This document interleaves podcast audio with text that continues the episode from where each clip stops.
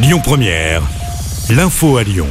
Bonsoir à tous. Dans l'actualité ce vendredi, Jean Castex et Olivier Véran sont en déplacement dans le Rhône aujourd'hui, alors qu'un premier cas de variant Omicron a été détecté dans notre région. Au programme de cette journée, une visite dans un centre de vaccination, mais aussi à l'aéroport Lyon-Saint-Exupéry pour échanger avec le personnel mobilisé sur place dans l'application du protocole sanitaire. À ce propos, les contrôles seront renforcés dès demain pour faire face à la cinquième vague.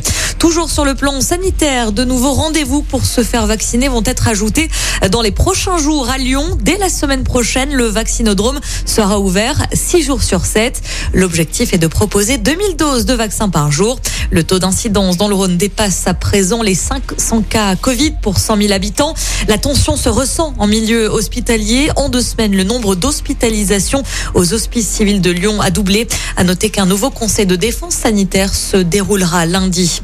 Un mot de politique du côté des Républicains. Ça se jouera entre Éric Ciotti et Valérie Pécresse au second tour du Congrès qui a débuté ce matin. Les autres candidats ont rallié la présidente de la région Île-de-France. Il faudra attendre demain après-midi pour connaître la candidate ou le candidat à la présidentielle 2022 chez les Républicains.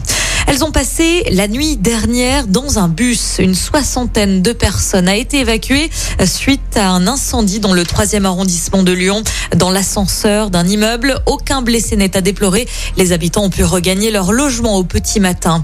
Et puis coup d'envoi ce soir de la 35e édition du Téléthon.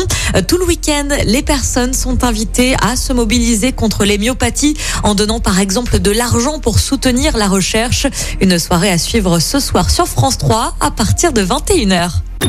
Écoutez votre radio Lyon Première en direct sur l'application Lyon Première, lyonpremière.fr et bien sûr à Lyon sur 90.2 FM et en DAB+. Lyon Première